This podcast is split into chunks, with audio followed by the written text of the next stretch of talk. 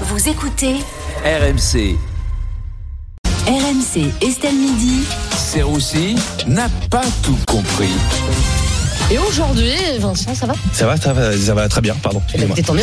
Oui. Euh, aujourd'hui, Vincent, vous ne comprenez pas pourquoi certaines personnes ne sont pas amies avec leurs collègues de travail. Bah, déjà, pour être ami avec tes collègues de travail, il faut déjà qu'ils le veuillent. C'est quand même mieux.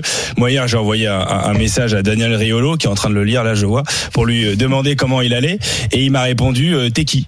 Euh, voilà. Euh, Du coup, je lui ai renvoyé un message. Hein, Daniel, toi et moi, je croyais qu'on était plus que des collègues. Et il m'a répondu, mais putain, t'es qui? Euh, Du coup, difficile de se faire des potes Ouais, au travail. c'est Daniel. Mais enfin, rassurez-vous, Vincent, vous avez plein d'amis à RMC. Mais oui, moi aussi, Estelle, je croyais que j'avais plein d'amis à RMC, qu'on qu'on s'entendait bien, quoi. Jusqu'à ce que je vois les, les sujets qu'ils me donnent pour mes chroniques, hein, mes amis. Alors Vincent, aujourd'hui, t'as le choix entre le harcèlement scolaire ou, ou le Hamas, voilà. Et là, je me suis dit, voilà, ces gens-là veulent me nuire, on n'est pas amis.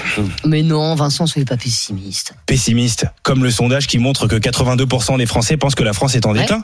Mais vous m'avez trouvé une super transition, Estelle. Vous voulez, vous voulez pas qu'on soit amis? Non. Merci Estelle. Euh, oui, euh, en effet, 82% des Français, comme vous l'avez dit, pensent que la France est en déclin. Moi, je pense surtout qu'il va falloir arrêter de poser ce genre de questions aux Français. Enfin, J'aime bien. moi. mais non, mais d'après une étude, la France est plus pessimiste que l'Afghanistan. Vous vous attendiez à quoi comme réponse? Demander à un Français s'il pense que l'avenir est radieux, c'est comme demander à un tétraplégique s'il va aller faire un tennis. On connaît déjà la réponse. Et encore, non mais même là, les Français sont optimistes quand ils disent qu'on est en déclin. La vraie réponse du Français, c'est on va mourir dans 3, 2, 1. C'est ça la vérité. Bon, vous, Vincent, vous êtes plutôt optimiste vision de la France? Ah, écoutez, moi j'essaie de rester optimiste. On a un beau pays, euh, beaucoup de talent, une histoire magnifique. Mais en réalité, tu te rends compte qu'on est un peu en déclin quand tu voyages à l'étranger. Parce qu'avant, tu sais, on te disait France, enfin tu disais France, on te disait ouais Napoléon. Maintenant, on te dit ouais baguette, fromage, CGT. On, on est résumé à du clacos et du pinard. Je pense qu'on est sur la fin, Estelle. ouais. Mm. Bah, Dans Estelle Midi, on a aussi vu euh, que les plus précaires pourraient se voir attribuer les voitures destinées à la casse. Ça, c'est positif. Oui, tout à fait, restons optimistes, tout à fait, oui, oui, vraiment.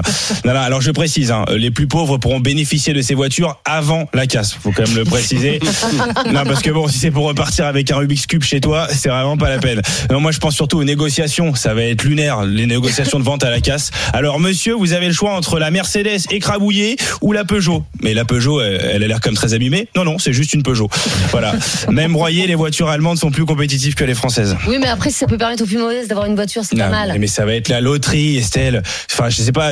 Tu dis à ta femme que tu l'emmènes au resto euh, dans ta nouvelle bagnole. Tu, tu reviens de la casse avec une Twingo rose. Franchement, t'as vu, chérie, elle est décapotable. Il y a pas de toit. Monte vite. Il y a pas de frein non plus. Franchement, non, non, moi j'aime pas trop.